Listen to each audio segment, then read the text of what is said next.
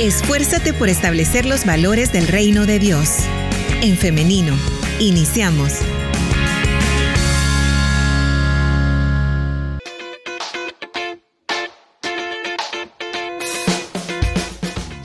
Estamos transmitiendo en vivo a través de En Femenino SV, así que yo saludo a las personas que se están conectando a través de esta plataforma.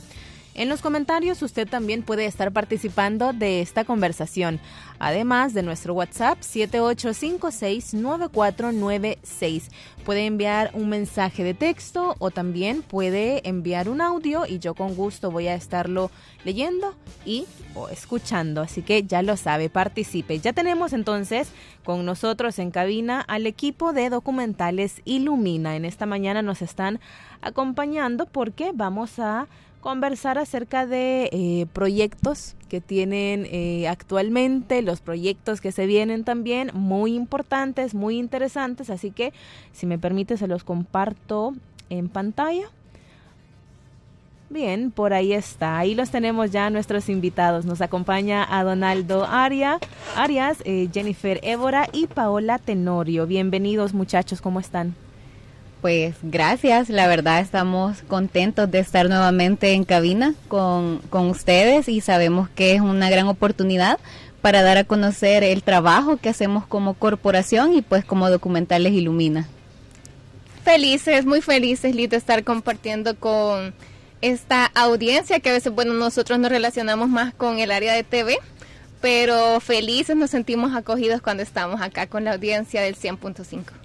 Qué bueno. Un saludo para todos los hombres que están en femenino, entre ellos mi papá, creo. Ah, y la verdad bien. que qué bueno que los hombres eh, nos informemos del- de, de todas las temáticas que tienen que ver eh, con la mujer, ya que, pues, o sea, la mujer es parte de nuestra vida, de nuestro día a día, y qué bueno que aprendamos a entender cómo funcionan las dinámicas para que tengamos relaciones sanas. Así que gracias por la invitación, eh, Liz.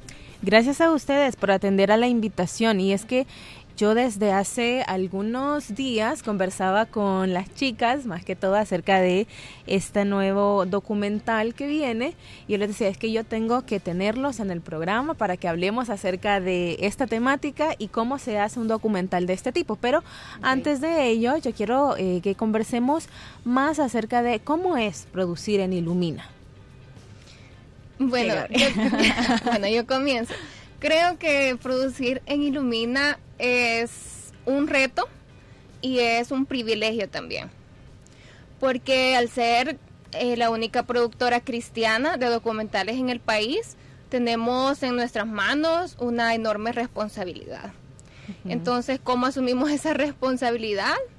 Eh, al momento en que nosotros vamos a elegir las temáticas que vamos a abordar, creo que lo primero que hacemos es preguntarnos qué es lo que Dios quiere que hablemos como iglesia, qué es lo que Dios quiere hacer a través de estas herramientas y los dones que Él nos ha dado. Es por eso que, bueno, si ustedes entran a la página de YouTube de Documentales Ilumina, cualquier persona puede imaginarse que va a encontrar únicamente contenido de iglesia, bueno, lo que tradicionalmente conocemos como iglesia o de religión. Pero no, si ustedes entran al YouTube de Ilumina, que los invitamos a que puedan entrar y ver las producciones que tenemos, se van a encontrar con temas medioambientales, temas de derechos humanos, de derechos laborales, de educación sexual incluso. Entonces, esto lo hacemos así porque Ilumina quiere demostrar la totalidad que abarca la visión del reino de Dios para nosotros como, como productores y como cristianos. Así que es un reto pues abordar todas estas temáticas y siempre es relevante, creo yo, para nosotros plasmar lo que la iglesia tiene que decir en torno a estas temáticas. Bien. Sí, bueno, agregar también que, como ya me lo, lo mencionaba Pau, sí es una responsabilidad muy grande producir en Ilumina. Y cuando decís cómo es producir, creo que hasta nos quedamos cortos en palabras. ¿Qué significa para nosotros el reto de estar en Ilumina? Y sobre todo tener siempre eh, el componente de fe en todas, nuestras, en todas nuestras producciones. Creo que esa es una de las características y es uno de los sellos principales que van a encontrar en Ilumina. Y es que definitivamente el Evangelio es integral y por tanto no podemos dejar eh, suelta cualquier área de la vida, en este caso de la sociedad salvadoreña, que tiene que pasar por el filtro de la fe y eso es lo que trata de hacer eh, Ilumina. Y es lo que hemos hecho con las producciones que ya mencionaba Pau, que pueden ir a vernos a, YouTube o pueden seguirnos en nuestras redes sociales. Y es que pasar el escáner de, por ejemplo, injusticias laborales, eh, derechos sexuales y reproductivos, en este caso ya vamos a hablar de lo que se viene eh, de la nueva producción. ¿Por qué es importante? Porque Dios siempre tiene algo que decirnos y creo que en la misma Biblia encontramos muchos pasajes que nos hablan de acontecimientos que nosotros decimos, pero a la actualidad siguen pasando. ¿Por qué? Entonces es necesario siempre mantenernos eh, con la bandera de decir aquí hay algo que, que, señalar, aquí está pasando esto y no nos podemos callar y ese es nuestro llamado y es nuestra misión como iglesia. Muy bien. A Donaldo, ¿cómo es producir en Ilumina? Eh, creo que las compañeras han, abordado la, la parte conceptual, que es muy importante, tener claro por qué hacemos lo que hacemos, eh, cuál es el fin de producir documentales, antes de responder la pregunta. Ahora, ¿cómo es? Vemos los temas que están de coyuntura, pero también vemos los temas que en los que vemos mayor necesidad y una necesidad de la luz de la palabra de Dios de forma no litúrgica. Porque cuando la palabra de Dios es expuesta de forma litúrgica, llega a un grupo de personas que tienen la receptividad, por así decirlo, ya sea por su cultura, porque vienen a la iglesia, porque la mamá los trajo, porque ven los medios o escuchan la radio, y aunque no profesen ninguna fe, dicen que escuchan las predicaciones del pastor Mario Vega. Yo he escuchado a mucha gente, eh, incluso sacerdotes católicos, envían mensajes al WhatsApp del INTV testificando que ciertos mensajes les han tocado el corazón. Entonces, esa es una manera que es la manera que la iglesia nunca debe dejar de hacer, predicar la palabra de Dios, incluso de la manera tan metódica como lo hace nuestro pastor, versículo a versículo. Pero ¿qué pasa cuando tenemos otras herramientas como el documental, la herramienta de el periodismo de investigación, cuando tenemos temas que hay que ahondar un poco más y hay que ir al terreno para conocer experiencias que validen la reflexión del tema. Entonces empezamos nosotros a ver un tema importante, necesario, porque se están dando, por ejemplo, feminicidios. Se habla mucho de que la violencia disminuye en el país. Eh, aunque hay muchos desaparecidos, pero se habla mucho de eso y se vende como un logro y hoy somos el país más pacífico, pero siguen asesinando a nuestras mujeres, siguen ah, habiendo eh, adolescentes, niñas embarazadas, sigue habiendo una temática donde la mujer es solo un instrumento de reproducción o para mantener la casa ordenada. Entonces, ¿es eso justo? ¿Es eso la voluntad de Dios? ¿Quiénes deberían de hacerse esas preguntas? ¿Quiénes deberían eh, poner el tema en la mesa para que las familias puedan replantearse sus relaciones hijo, hija, esposo, esposa, hombre, mujer en la iglesia, líder, lideresa, anfitriona. O sea, ¿cómo vamos a evaluar a la luz de la palabra de Dios? Pero hay que hacerlo también con esa palabra de Dios de manera sensible, empática y técnica. Y para eso hay gente especializada en leyes, hay psicólogos y hay mucha gente que nos puede ayudar además de la parte teológica bíblica. Bien. Ado, mencionabas acerca de ir a los terrenos y acá yo estoy recordando un, eh, una producción que salió hace, si no me equivoco, dos domingos creo que era la de eh, La vida en y se estrenó La vida en eh, Copapayo. Que se estrenó con tu voz. por, cierto, por cierto, ah, la tortilla. La tortilla, muy bien. ¿Cómo, ¿Cómo surge este concepto de la vida en? Sí, bueno, creo que la vida en surge como una necesidad que nosotros analizábamos de realizar contenidos más express. Como sabemos, tenemos una audiencia que ahora hay que consumir un poco más rápido y hay que estar dando eh, contenido un poco más rápido, pues porque tenemos demasiado contenido en la red. Entonces, eh, nace La Vida En con esa visión de dar a nuestra audiencia contenido más continuo, donde se toquen temas fuertes, con contenido fuerte, pero en un formato más rápido y más sencillo. Sí, y yo creo que no sé si te quité la palabra, no. bueno, agregar también es que aquí nos complementamos como equipo, entonces eh, Ah, es parte de, de la rutina. este, eh, agregar que la vida en es, como ya lo mencionabas, un nuevo formato donde no tenemos especialistas, donde no hay grandes eminencias eh, poniéndonos un, un tema sobre la mesa y analizando como ya es la costumbre de esperar una producción de, de Ilumina, la calidad que se espera. Con esto no estoy diciendo que no es contenido de, de calidad, al contrario, es contenido muy valioso porque le damos voz a la gente. Es la misma vivencia de las personas en sus comunidades, en sus colonias, en barrios, como lo mencionamos también en el promo, es precisamente eso, es darle la voz a ellos, es prestarles la cámara, el micrófono para que ellos se expresen y nos comenten. Y yo creo que a veces eso es lo que necesitamos en nuestro día a día, no un contenido tan fuerte, tan profundo, tan elaborado, sino algo sencillo que me muestre una necesidad, que me plantee un problema y qué estoy haciendo yo para ayudar a estas personas y qué es lo que yo puedo hacer para ayudar. O si no, o sea, si ni siquiera lo he pensado, es de decir, ok, hay personas que están viviendo esta situación, yo no estoy ahí, pero es necesario sensibilizarnos como iglesia, eh, es nuestro rol cristiano, eso viene eh, implícito y entonces creo que eso es lo que trata de dar la vida en un formato eh, corto que nos cuente esas temáticas que de pronto pueden ser muy duras de la realidad, pero son las personas quienes nos lo van diciendo en sus en sus declaraciones y, y- Claro, mi mamá es de, de Suchitoto, por lo que estaba diciendo de las declaraciones. Aquí nos, nos complementamos. Sí. Tomé la Bien. palabra, perdón. Solo es que me acordé de que ajá, mi mamá es de Suchitoto, entonces, ah, pero Suchitoto tiene varios cantones. Mi mamá es del cantón Aguacayo, pero nosotros fuimos a Copapayo. Papayo. Con papaya. A veces soy malo, soy malo para los nombres, pero de tanto que estuvimos editándolo, Copapayo. Ajá. Entonces, digamos que en términos prácticos también, y ustedes pueden ir al, al- al- al YouTube de Ilumina y ahí va a ver Copapayo, La vida en Copapayo es la primera entrega, donde abordamos la temática de la tortilla. O sea, y la tortilla implica maíz, molino, eh, milpa, eh, insumos agrícolas, y ahí se em- empiezan a imaginar, y eso del niño que viene, las tortillas están caras, ¿y quién no come tortilla? vea? Mi papá estaba molesto porque mis hijas no comen tortilla. Pero le dije, papá, es otra generación, no las voy a obligar a comer tortilla. Pero, Claro. ¿cómo le decimos eso a todo el país? Si a veces es el único sustento del día, seguro. Una tortilla, en el mejor de los casos con frijoles y, Y algo más, en el mejor de los casos.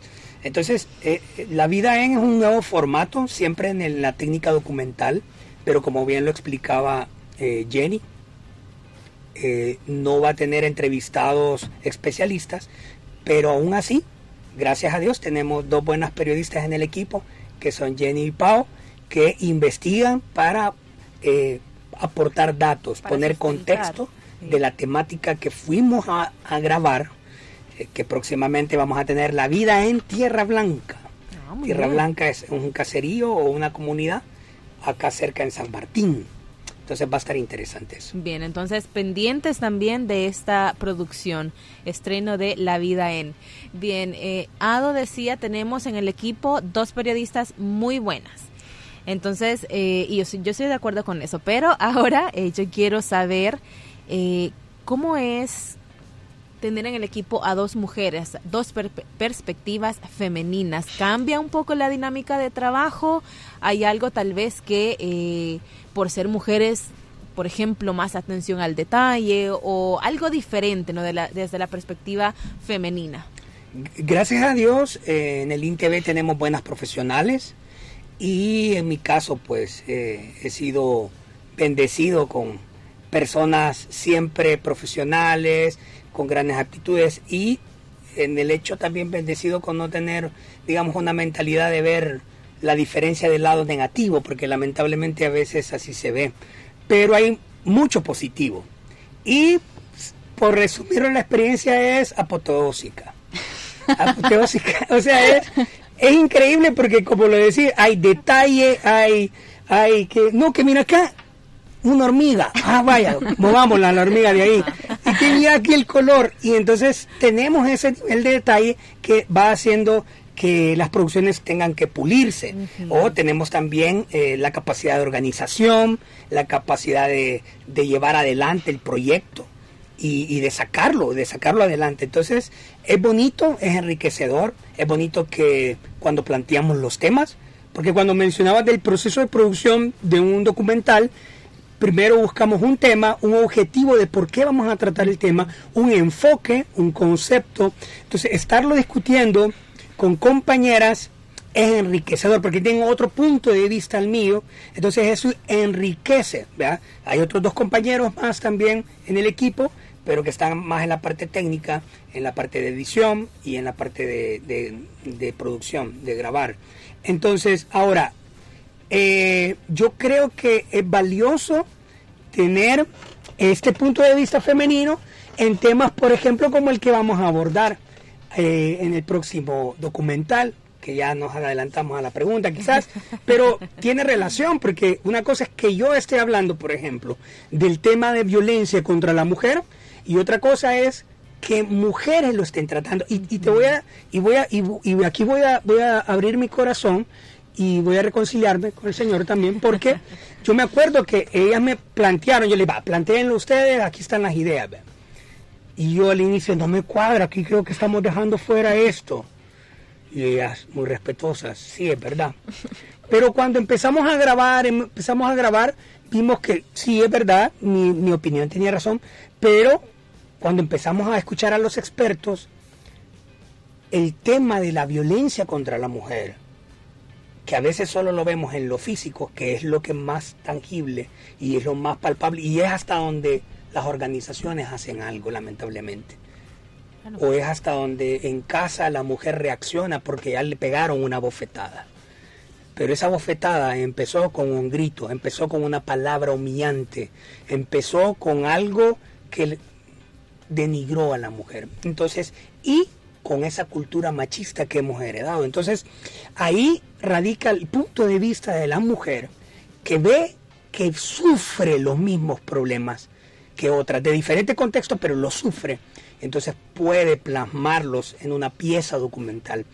Y, y eso es la riqueza que tiene este próximo documental que se llama tan tan nos lo reservamos para después. O seguimos bueno eh, yo iba ya hacia ello. Ah, okay. así que si quieren eh, lo dicen juntos lo dice alguien como ustedes quieran. Ok a la cuenta de tres. Con fondo musical por favor, por favor. muy bien ahí tenemos el fondo. Adelante. A que lo digan las mujeres. Okay. mujer, mujer el, el, amor, amor no, duele. duele. Mujer el amor no duele. Muy bien más o menos si nos pueden hacer eh, una sinopsis de este documental.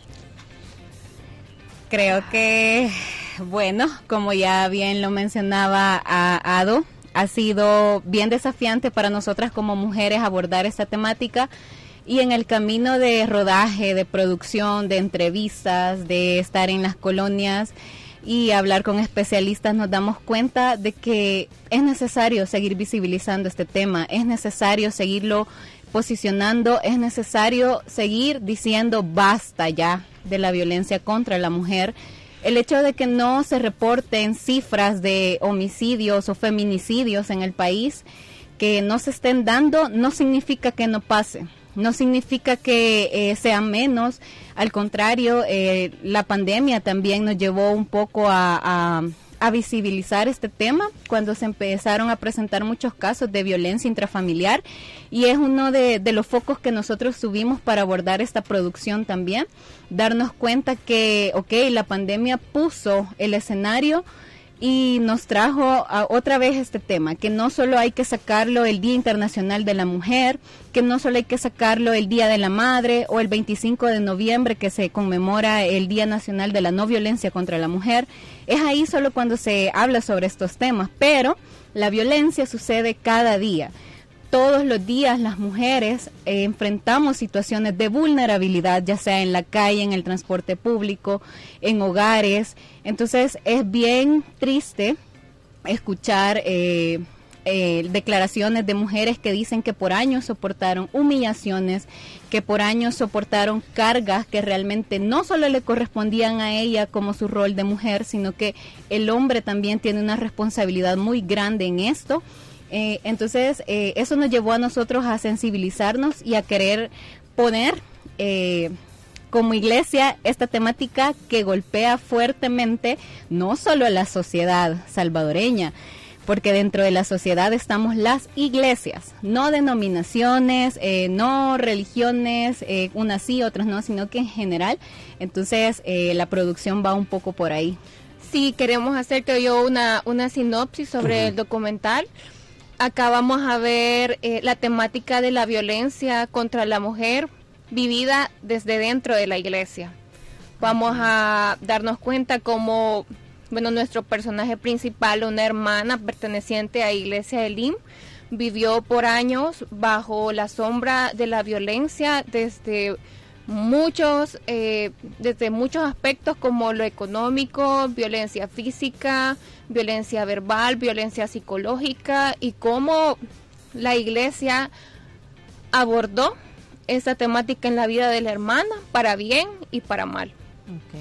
Sí, yo creo que es la oportunidad de cuando la iglesia va a la palabra de Dios y ésta la confronta con aquello que no ha actuado bien, eh, yo creo que es un acto de humildad, primero reconocerlo. Y nosotros no estamos para decir las cosas en nombre de la iglesia, quien tienen que hacerlo son los líderes. Y entonces les tenemos que preguntar a los líderes, les tenemos que preguntar a las lideresas, ¿qué pasó? ¿Qué ha pasado eh, en estos vacíos que, han habido, donde no se ha podido acompañar? Y es importante esto porque cuando el liderazgo eh, es humilde y el liderazgo reconoce ya sea omisiones, reconoce, reconoce los vacíos, errores y reconoce cuando incluso se ha pasado por alto algún tema, entonces ahí viene el cambio. Pero si no se reconocen los vacíos, los malos abordajes, la mala interpretación incluso de las escrituras, de, citas bíblicas que por años se han ocupado para violentar a la mujer. Y a veces no, entendemos que la violencia a la mujer tiene muchos rostros, tiene muchos matices. No solo es alzarle la voz, no es solo golpearle la cara a una mujer. Desde la manera en cómo nos dirigimos hacia la mujer para pedir su apoyo, desde la manera en que se le delegan un tipo de privilegios a las mujeres y otros no. Entonces, ¿por qué es así? Y cada quien puede tener una justificación bíblica, aunque sacada de contexto, aunque sin una correcta interpretación. Pero eh, por eso hablamos eh, con el pastor Mario Vega eh, como pues director general y pastor general de la misión. Creo que es la persona correcta para ser eh, cuestionado. O sea, a veces él no puede responder quizás por todos los hombres, pero sí por el mensaje oficial que la misión tiene que dar con este tema. Pero también hablamos con mujeres líderes y es bien bonito escucharlas en cómo ellas mismas reconocen que hay cosas que no han estado bien, pero que van a cambiar. Van a cambiar porque las mujeres están hablando. Yo creo que alguien puede decir, bueno, se nos están metiendo ya otras corrientes y otros temas. Hermanos, si vamos a la palabra de Dios, en la palabra de Dios están todos esos temas. Y es la iglesia la que debe abanderar temas de justicia, temas de verdad, temas de dignificación. Si es la iglesia la que abandera estos temas, la iglesia lo va a hacer con amor, con justicia, con verdad, con paz eso es importante. Si la iglesia deja vacíos en, estos, en estas luchas sociales, entonces después no reclamemos que otras personas lo hacen según su contexto y su presupuesto de ideas. No reclamemos cuando otras personas se toman los temas eh, sociales porque ellos van a luchar por simple hecho de sobrevivencia. Pero la iglesia está llamada a luchar desde otra plataforma desde el amor, desde la justicia, desde la verdad. Y ahí cambian las reglas de juego. Pero si la iglesia se calla ante estos temas, no los aborda, eh, siempre está pasando de largo, entonces no nos quejemos por tener una sociedad violenta, no nos quejemos porque eh, nunca cambien las cosas. Bien, estoy recordando ahora una predicación, o en una predicación el pastor Mario Vega decía que eh, la mujer no tiene que esperar a que se le den las posiciones para actuar, sino que tiene que apropiarse de ellas, tiene que tomar esos lugares de protagonismo. Entonces, eh, Jenny y Pau, ya vamos finalizando este programa, pero yo quisiera eh, saber o que ustedes compartieran con nosotros una reflexión final respecto a esto, cómo la mujer puede también ser un agente de cambio sin esperar que le toque eh, directamente la violencia, pero que eh, tome cartas en el asunto, ¿no? Dentro de su eh, familia, dentro de su comunidad y de la iglesia. Yo creo que sería bastante extraño encontrar a una mujer que nos diga que cerca de ella no hay otra mujer viviendo algún contexto de violencia. Si es así, es porque muchas veces no sabemos reconocer todavía los tipos de violencia y como decía a Donaldo, queremos ver a una mujer golpeada, a una mujer que no sé, a lo mejor se está durmiendo en su trabajo, a lo mejor no come o, o se ve pálida o queremos ver señales externas, físicas, demasiado notorias para saber que esta mujer está en un contexto de violencia. Pero realmente cuando nosotras entre nuestras compañeras nos ponemos a conversar, todas conocemos, si no es que nosotras mismas los hemos vivido, que es lo que suele pasar, conocemos a alguien que está en un contexto de violencia, que ha atravesado un contexto de violencia. Entonces creo que sí es tarea de todas las mujeres que tomemos esta lucha como nuestra y a veces de una manera bastante errada se cree que las mujeres evangélicas tenemos que ser pacíficas, que las mujeres evangélicas no tenemos que hablar fuerte, que no tenemos que llamar la atención, que tenemos que estar eh, solo orando, porque nuestro rol se limita a esas cosas, cuando claramente no es así, claramente el Señor nos ha dotado a nosotras de una sensibilidad que viene de Él y que esa sensibilidad tiene una razón de ser y es esa de empatizar con las personas que están cerca de nosotras. Y el empatizar no se puede quedar solo en, sí, lamento que estés pasando esto, sino en acompañar y preguntarnos cuál es la mejor manera de acompañar. Muchas veces sí va a ser orando, definitivamente, muchas veces esa va a ser la mejor manera, pero otras veces también va a ser aconsejando a esa hermana, muchas veces va a ser acompañándola a hacer un proceso de denuncia, muchas veces va, va a conllevar acciones que nos implican directamente. Entonces considero de que es importante que como mujeres tomemos esa lucha como nuestra, que nos hagamos sentir una con nuestras hermanas, con las demás mujeres que están pasando situaciones como esta y que sí, que no esperemos más, que si por mucho tiempo hemos tenido una actitud pacífica ante las problemáticas de nuestras hermanas, ante verlas llorar, ante verlas quejarse por maltratos dentro de sus hogares o dentro de la misma iglesia, que digamos no. O sea, que este sea un momento de, de reflexión y de decir, realmente esta no es la voluntad de Dios y realmente si Dios me ha permitido tener esta visión, reconocer que eso está mal, es por algo. Y es porque Dios quiere que yo sea un agente transformador.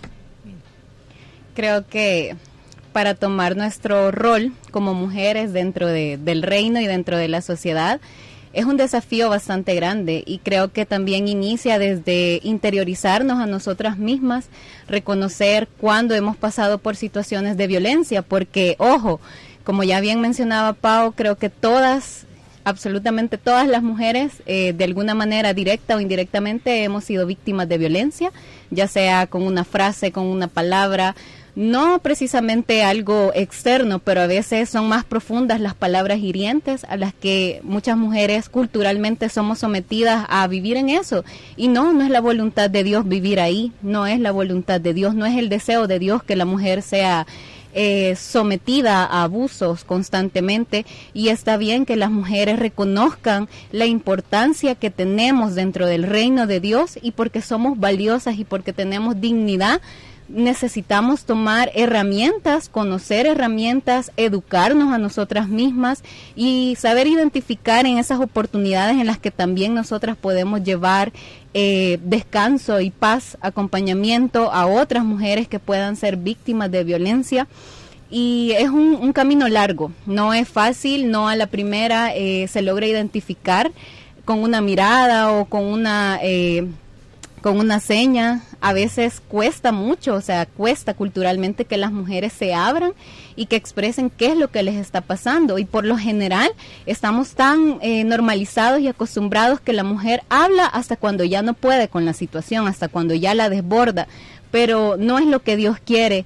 Y hace poco eh, también a mí me aconsejaban, si te trae paz, entonces sí es de Dios si, si te quita tu tranquilidad, si te quita tu paz, si te quita tu bienestar, entonces es de cuestionarte, realmente Dios quiere que yo esté en esta situación, Dios quiere que yo esté en esta relación de, abuso, de dependencia, porque no es, la, no es la voluntad de Dios. Dios nos quiere libres, nos quiere fuertes, nos quiere independientes y nos quiere sensibles para el servicio de su obra y de poder ayudar a más mujeres y yo sé que sí se puede, con la ayuda de Dios se puede, en Él encontramos nuestra fortaleza, nuestro camino y es nuestra guía en todo momento. Bien, muy bien, muchas gracias entonces por esta, esta reflexión acerca de este documental. Si nos repiten el nombre y todavía no tenemos fecha de estreno, ¿verdad? Este, bueno, ya, ya, ya las compañeras hicieron un adelanto de, del documental con los comentarios que el empoderamiento es notable, ¿verdad?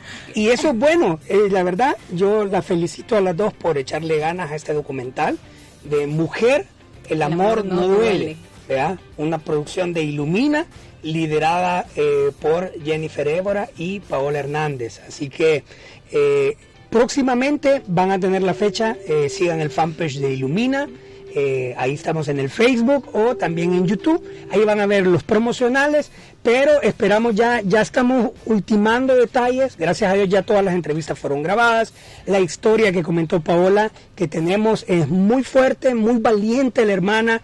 Nos ha edificado mucho ver su valentía, su resistencia, su resiliencia, cómo ella va avanzando a pesar de esta dificultad. Va a ser muy, muy retador.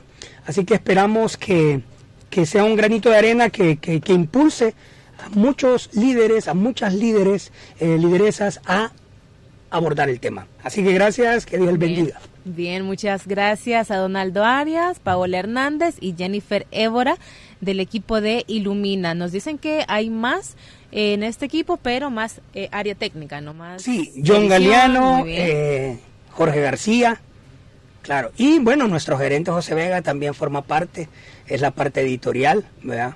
es el, ojo crítico que también tenemos que nos ayuda a depurar bien estas producciones. Perfecto, entonces, pero acá pueden ver entonces parte del equipo porque en muchas ocasiones no se reconocen los rostros detrás de todas estas producciones, detrás de todo este trabajo arduo que no es un trabajo de una semana, no es trabajo de dos, sino que es trabajo de meses, ¿no? Así que estamos entonces eh, muy ansiosas, ansiosos de ver finalmente el producto final que sabemos que va a tener, como nos decía en una ocasión un oyente, calidad el himno. Decía, ¿qué les parece eso?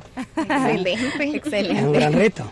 Un gran reto, ¿no? Pero eh, ahí vamos, ¿no? Ahí vamos con la ayuda de Dios, tratando de, de, hacer lo mejor posible. Así que nuevamente muchísimas gracias. Por acá los saludo a nuestra audiencia. Daisy García Funes está pendiente y nos dice, excelente tema. También Marilú Escobar. Por acá también en nuestro WhatsApp les están saludando, dicen felicidades por este trabajo, también van a estar pendientes de esta producción y por acá también eh, hay algunas hermanas que nos han compartido sus testimonios personales respecto al tema de violencia. Eh, nos dicen que eh, por cuestiones de confidencialidad que no lo compartamos, pero sí nos lo quieren dejar acá a nosotros. Así que les agradecemos nuevamente muchachos y los esperamos, bueno, pues pronto en una ocasión más, tal vez comentando las reacciones del documental, ¿no? Me parece excelente y pues eh, desde ya agradecer esa nueva invitación. Por aquí nos van a tener próximamente ya comentando eh, reacciones eh, de esta producción que sin duda hemos puesto mucho mucho amor y mucha entrega para que pueda ser un, un contenido que sea bien recibido y sobre todo que genere conciencia y nos sensibilice como cristianos y cristianas. Perfecto, muy bien. Muchísimas gracias nuevamente. Que tengan un feliz día. Gracias, Gracias. Liz. Gracias, audiencia. Y ahora yo quiero agradecer a usted, audiencia, que ha estado pendiente, a quienes han estado participando con nosotros. Como siempre yo les digo, es muy valioso, siempre son muy valiosos sus aportes.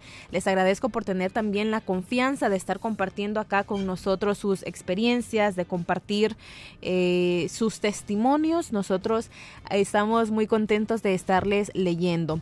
Son las 9, las 10 de la mañana con 36 minutos. Llegamos hasta acá, pero le invito para que el día de mañana nos encontremos nuevamente a partir de las 9.30 de la mañana a través del 100.5 FM, a través de elin.org.sv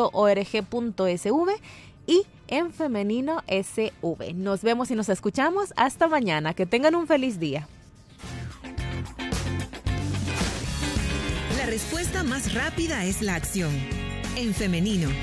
Hasta la próxima.